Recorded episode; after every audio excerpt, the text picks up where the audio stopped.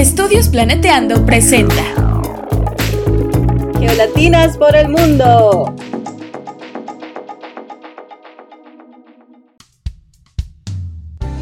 Hola a todos, bienvenidos al podcast Geolatinas por el mundo. En cada episodio de nuestro podcast conversaremos con una becaria o ex becaria geolatina acerca de la beca que impulsó su desarrollo profesional y también sobre sus vivencias durante esta etapa. Lo bueno, lo no tan bueno y lo curioso de la experiencia. Les habla Grisel Jiménez, embajadora de Geolatinas en Bolivia y pueden encontrarme en Twitter como arroba georockgris. Para los que nos acompañan por primera vez, Geolatinas, o por su nombre completo Latinas in Earth and Planetary Science, es una organización circular de voluntarios dedicados a acoger, empoderar e inspirar latinas en geociencias. Y nos encontramos en constante crecimiento para ofrecer el mejor apoyo a nuestra comunidad.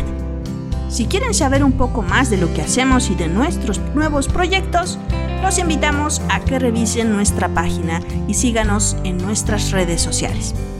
Estamos en Twitter como arroba geolatinas, Instagram como arroba geolatinasinsta, YouTube, Facebook y mucho más. Si alguna vez pensaste en estudiar en el Reino Unido, nuestra entrevista de hoy es para ti. Hoy nos acompaña Adriana Crisóstomo Figueroa, Adriana estudió Ingeniería Geofísica en la Universidad Olmeca, Tabasco, México, y obtuvo una beca por parte de CONIACIT CENER para estudiar una maestría en Geociencias del Petróleo en la Universidad de Liverpool, Inglaterra, en donde realizó investigación sobre los procesos sedimentarios que pueden controlar la calidad de yacimiento en areniscas. Su interés por la investigación la llevó a estudiar un doctorado en la Universidad de Leeds, Inglaterra, también con apoyo de CONECIT CENER. Mediante la interpretación de canales submarinos usando datos de batimetría, sísmica y modelado numérico de corrientes de turbidez, actualmente busca ayudar a entender mejor los mecanismos que controlan la distribución de sedimentos en ambientes marinos profundos y la posible formación de trampas estratigráficas. Además, Adriana es cofundadora de Geolatinas. Bienvenida, Adriana. Estamos muy contentas de tenerte como invitada el día de hoy y que nos puedas compartir tu experiencia con la beca de CONIACIT CENER en el Reino Unido. Cuéntanos un poco sobre ti y cómo te interesaste en una carrera en ciencias de la Tierra. Hola Grisel, muchas gracias primero por la invitación. Estoy muy emocionada de estar aquí con ustedes. Bueno, eh, sí, como ya mencionas, yo estudié la carrera de Ingeniería Geofísica en la Universidad de Olmeca originaria de México y en 2015 terminé eh, mi licenciatura. Y bueno, yo siempre recuerdo que cuando era eh, joven eh, hacíamos viajes en familia a Tuxtla Gutiérrez y en, esos viajes pasábamos por toda la sierra de Chiapas en México y donde la geología es impresionante. Entonces siempre me asombraba mucho de ver el paisaje, las montañas, me preguntaba por qué las rocas se veían así, la morfología que tenían. Y también en otros lugares dentro de ese mismo estado, eh, por ejemplo el Cañón del Sumidero, eran lugares que me impresionaban muchísimo y siempre tuve esa curiosidad por entender cuáles eran los procesos que daban lugar a todo lo que veíamos. Y bueno, también la curiosidad siempre de cómo funcionaba el planeta en el que vivíamos. Entonces también a la par me gustaban las matemáticas y la física y era que algo también se me facilitaba y bueno, al momento de decidir estudiar una carrera, el ingeniería geofísica me pareció una muy buena opción. Imagino que la geología de México es también muy compleja y también desafiante a la vez. Eh, cuéntanos un poco más sobre tu licenciatura y qué te motivó a continuar tus estudios de maestría en el extranjero.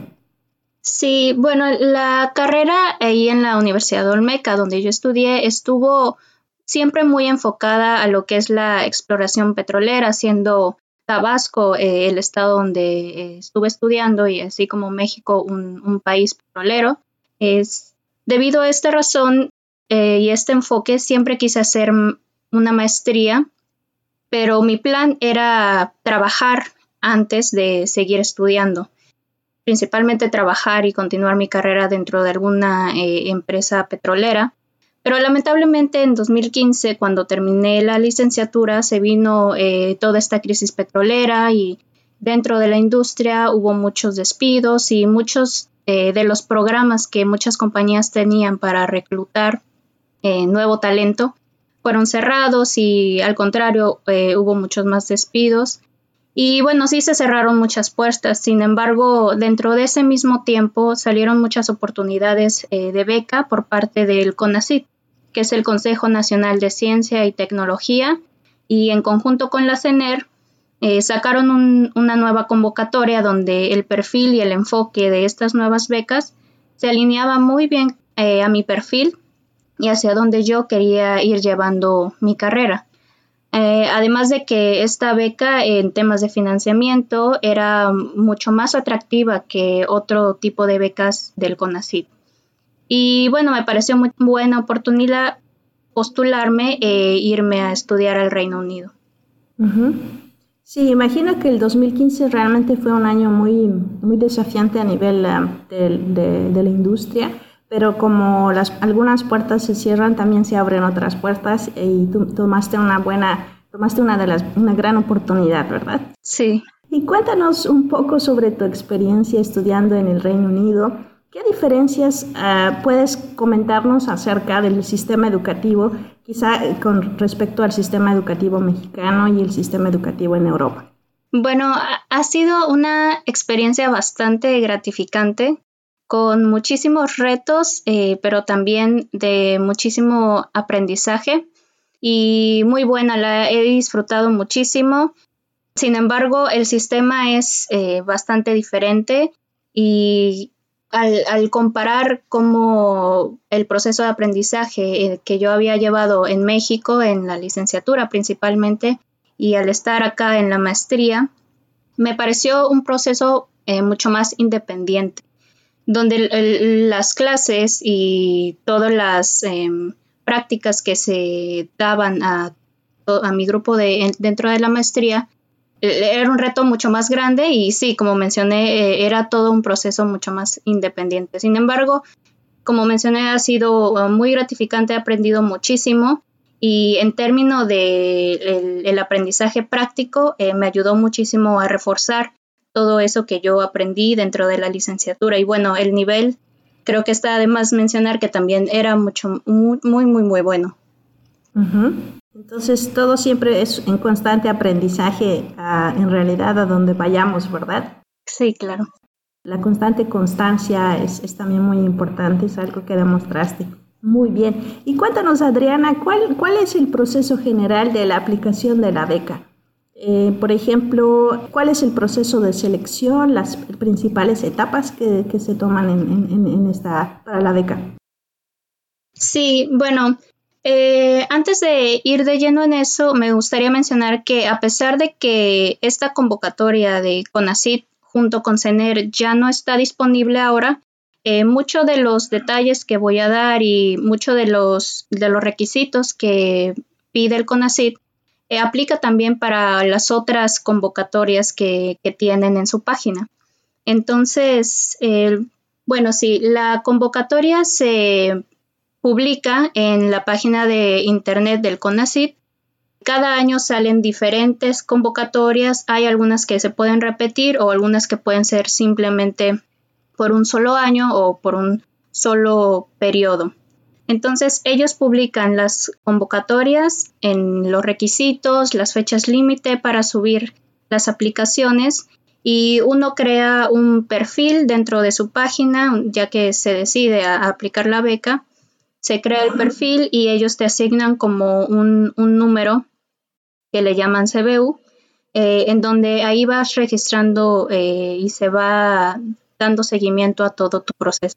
Entonces, al final de que uno ya es elegido, eh, en la fecha que ellos indican, publican un documento también a través de su página de internet en donde publican todos estos números de CBU correspondientes a las personas a las que le fue otorgada la beca. perfecto. Entonces, eh, los interesados eh, por la beca tienen que constantemente revisar la página web, ¿verdad? Con las futuras actualizaciones para poder hacer seguimiento. Sí, así es. En general, eh, cuéntanos Adriana, ¿cuál crees que fue la clave para lograr eh, recibir la beca? Bueno, todos los requisitos, claro, son igual de importantes. Lo que piden son calificaciones, títulos traducidos, cartas motivo, cartas del sector, cartas de recomendación, certificado de inglés eh, y también con anticipación ya uno debe de tener la carta de aceptación a la universidad. Entonces, ese proceso preaplicación de beca ya llevó un número de pasos que uno debe seguir para poder a su momento dado aplicar a la beca. Y esto es como menciono, aplicar primero a la universidad. Entonces, antes de que tú eh, apliques a la beca, ya tienes que tener elegida tu universidad, tienes que tener tu carta de aceptación, etcétera. Entonces, todos estos requisitos son igual de importantes, como mencioné, y quizás suene un poco obvio, pero hay que poner mucha atención a cada uno de estos requisitos y cumplirlos.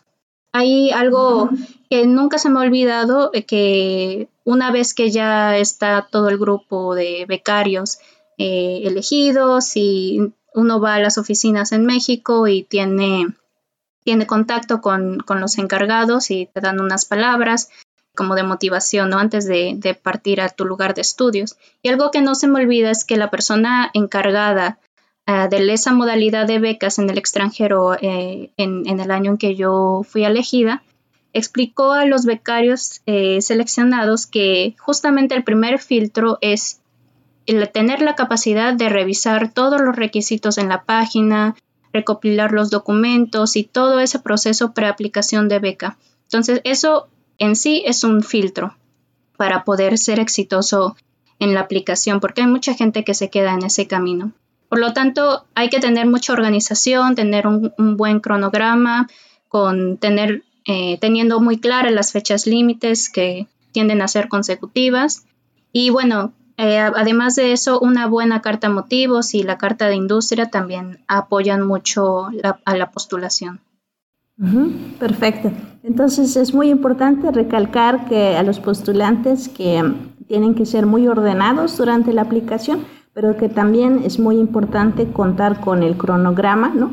Para poder seguir todas las etapas de manera constante y de alguna manera eh, ser, eh, bueno, tener el primer filtro que es prácticamente ser organizado y ser constante en el tema del de los cronogramas, ¿verdad? Sí. Muy bien. Y bueno, y la beca, eh, esta beca cubría prácticamente todo, en realidad seguro, tal vez viáticos, pasajes, etcétera. Sí, y esa fue una de las razones por la que me decidí a postular a esta beca. Esta beca específicamente cubre eh, los viáticos, el viaje redondo, cubre la colegiatura completa, lo cual era algo que las otras becas con ACID no cubren en su totalidad. Usualmente en otras convocatorias se cubre hasta 300 mil pesos mexicanos y bueno, las colegiaturas dependiendo del país donde vayan, pero si quieren ir a Reino Unido, las colegiaturas usualmente exceden ese monto. Entonces también es algo que hay que considerar. Y bueno, esto era algo muy, eh, muy bueno de, esta beca. También eh, pagan el viaje redondo, te apoyan con una parte del seguro médico. También si quieren venir a estudiar al Reino Unido hay que pagar al momento de aplicar a la visa, hay que pagar eh, un monto para tener acceso al servicio médico del país. Una vez que ya se paga este monto, ya no se tiene que pagar nada estando dentro del país, pero es otro gasto que también hay que considerar. Y la beca incluye parte de ese seguro médico. Y bueno, también te dan manutención, lo cual es perfectamente eh, manejable. Pues bueno, lo único que no cubre eh, son lo que le llaman aquí en las universidades de Reino Unido los bench fees. Esto es para doctorado y bueno, los estudiantes deben buscar financiamiento aparte para cubrir estos montos, pero si es para maestría, esto usualmente no, no se incluye. ¿Y los montos fueron suficientes, dada la calidad de vida en el Reino Unido, para, para un becario? Sí, esa es una muy buena pregunta.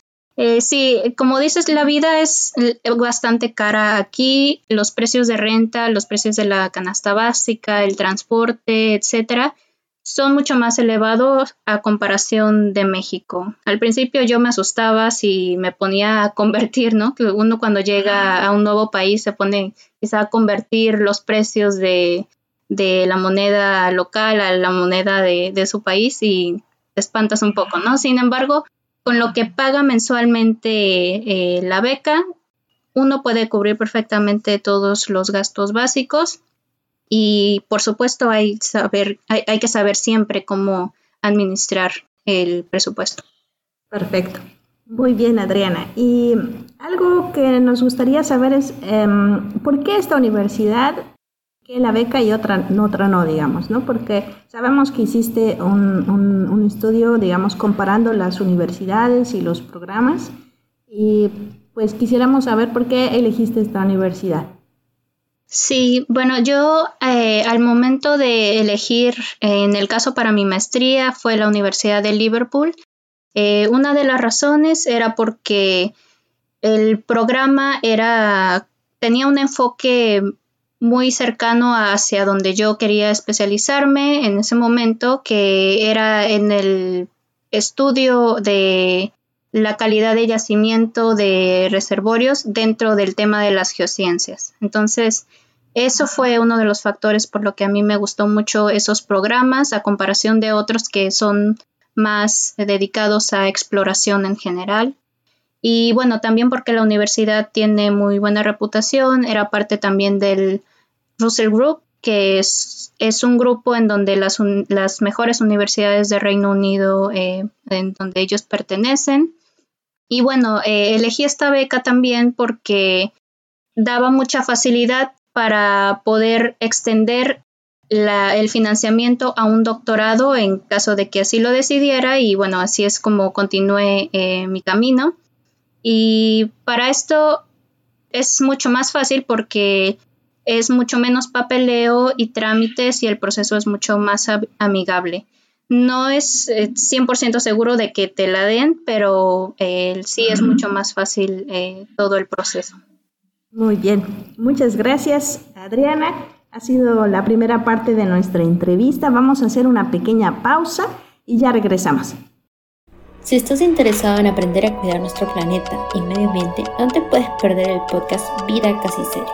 Ahí encontrarás información sobre múltiples opciones ecoamigables que te ayudarán a vivir más conscientemente. Un podcast de la Alianza Estudios Planetarios. Estamos de vuelta. Muchas gracias, Adriana. Eh, continuamos con nuestras eh, preguntas. Eh, consultarte entonces, ¿cómo fue el proceso de adaptación en el Reino Unido? Sabemos que las primeras experiencias son siempre a nivel cultural, ¿no? Son, son, son importantes. ¿Tenías tal vez ya alguna experiencia en el extranjero? Tal vez alguna anécdota curiosa que nos quieras compartir. ¿Qué, ¿Qué fue lo más difícil al momento de llegar y durante tu tiempo en el Reino Unido? El proceso de adaptación fue rápido. Yo estaba realmente muy feliz de estar aquí, de tener esta gran oportunidad de aprendizaje y ser apoyada por CONACYT CENER. Y bueno, no, nunca había estudiado en el extranjero ni había tenido que hablar inglés, por ejemplo, 24/7 y creo que esto fue uno de los más grandes retos, pero fue muy, muy interesante. Eh, especialmente como ah, he mencionado, llegué a la ciudad de Liverpool. El acento local ahí es uno de los más difíciles de entender. Si ustedes buscan eh, Scouse, se llama eh, el, tipo de acento de esa ciudad. Recuerdo que mi primera vez en el súper, como anécdota, no podía entender yo lo que me decía la cajera y simplemente me preguntaba si quería una bolsa, ¿no? Fue un poco vergonzoso, pero es una de las cosas que pero uno nunca se lo olvidan al, momento de llegar y, a, un, lugar totalmente nuevo.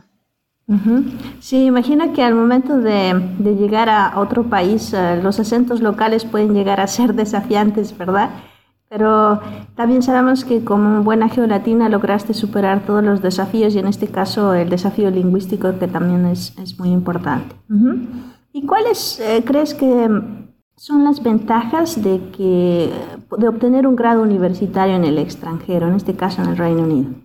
Sí, es, es muy buena pregunta. Yo creo que el tener un grado universitario del extranjero te puede abrir muchísimas puertas, tanto en industria como en la academia, como sea la carrera que uno quiera continuar. Te permite mejorar un segundo o tercer idioma y también te permite incrementar y tener una red de contactos global. Aquí puedes interactuar con gente de todo el mundo que viene también a prepararse, entonces no solo conoces a británicos, eh, sino a gente de todo el mundo. Conocí muchos eh, latinos aquí, eh, en, bueno, en, su momento dado en Liverpool y ahora aquí en Leeds, y gente de todas partes de Asia, de todas partes. Entonces, sí, te permite extender mucho tus, tu red de contactos. perfecto. Sí, es, entendemos que la multiculturalidad es un elemento muy importante y es algo que es muy valorado en muchas compañías y también en muchos um, centros de investigación, ¿no? Y bueno, una, una, beca es definitivamente la mejor forma de poder eh, interactuar con equipos de trabajo eh, de forma multicultural. Muy bien, Adriana, y cuéntanos dónde pueden acudir los candidatos para recibir un poco más de información sobre esta beca.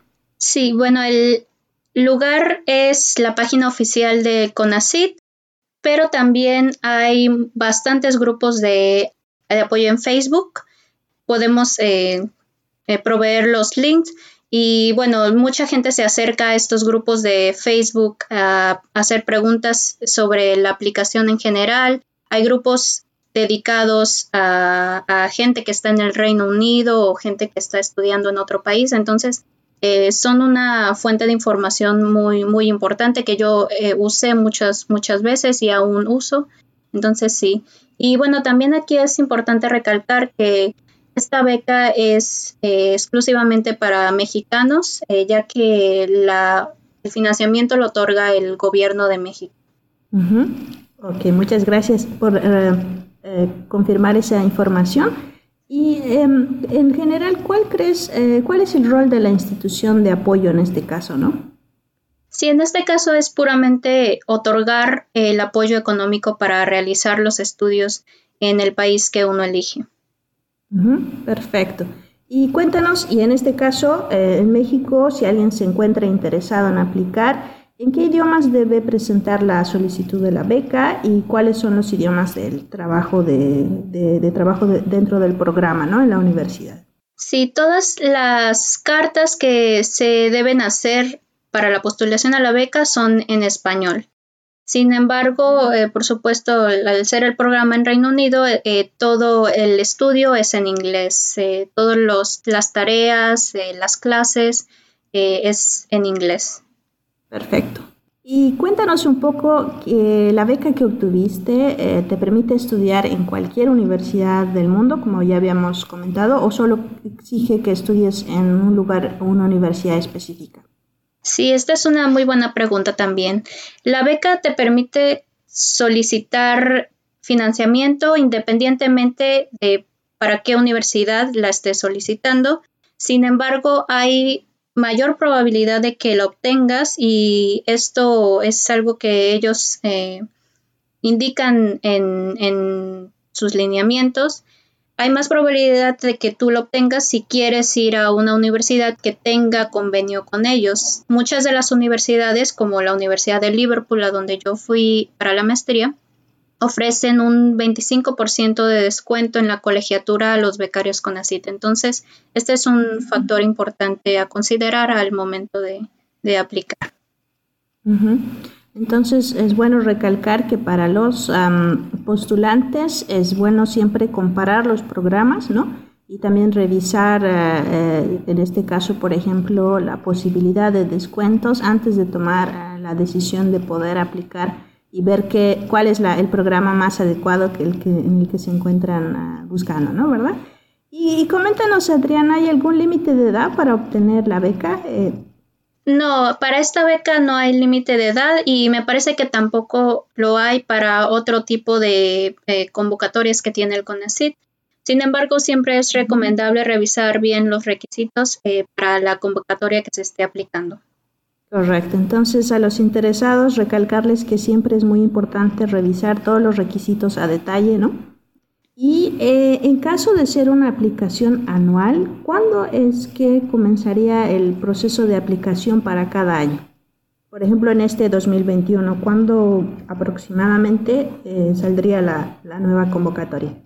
Bueno, ya desde eh, ahora, en enero, ya salieron algunas convocatorias para 2021.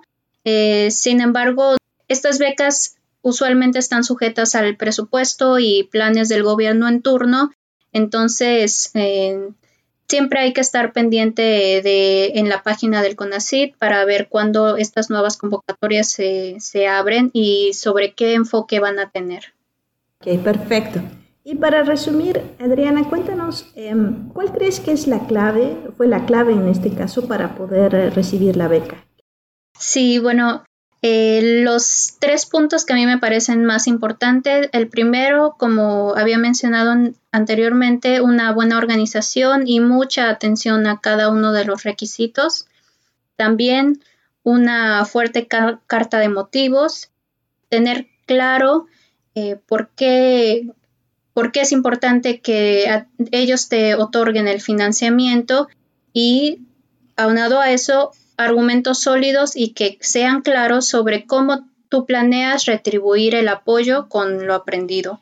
Por supuesto, para ellos es muy importante eh, saber que el dinero que ellos están invirtiendo va, a ser regresado de alguna forma eh, cuando tú regreses a México, que tú apliques todo lo aprendido, ya sea eh, enseñando, por ejemplo, muchos se toman el camino de seguir en la academia o muchos se van a la industria, pero de una u otra forma uno debe explicar cómo planea retribuir eh, todo ese apoyo que el CONACYT otorga.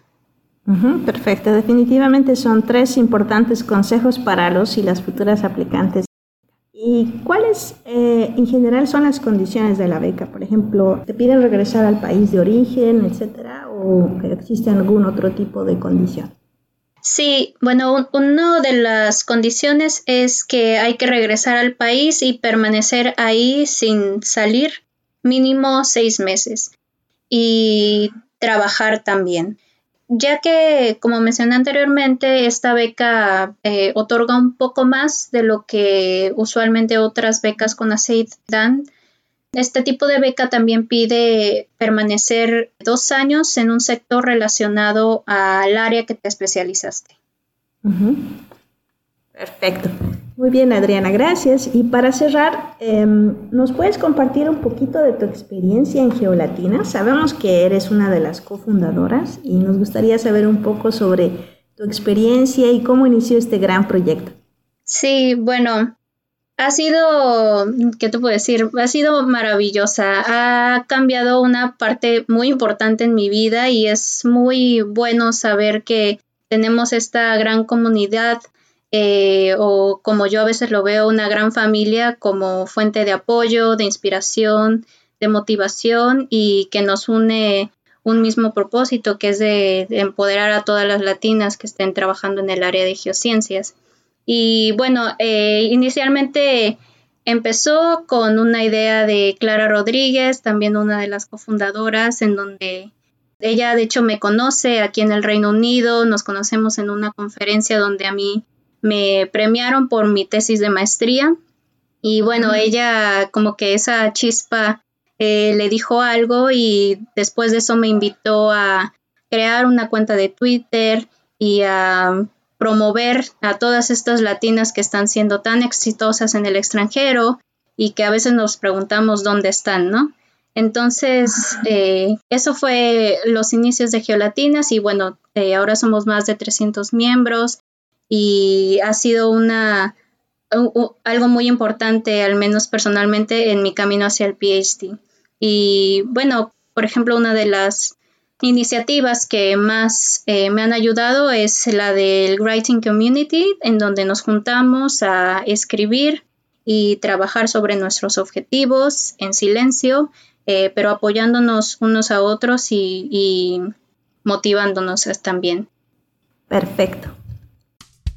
Hemos llegado al final de nuestro programa y no nos queda más que agradecerle nuevamente a Adriana por su valioso tiempo y por acompañarnos el día de hoy. Los invitamos a seguir a Adriana Crisóstomo Figueroa en Twitter e Instagram como arroba Adri Figueroa para saber un poco más sobre ella y sus proyectos. Les recordamos que pueden encontrar enlaces con información acerca de las becas de Coniacit Cener en la ventana de comentarios. Estén atentos para el proceso de postulación. Si tienen alguna pregunta o comentario, escríbanos al correo podcast.geolatinas.org. Haremos lo posible para ayudarles.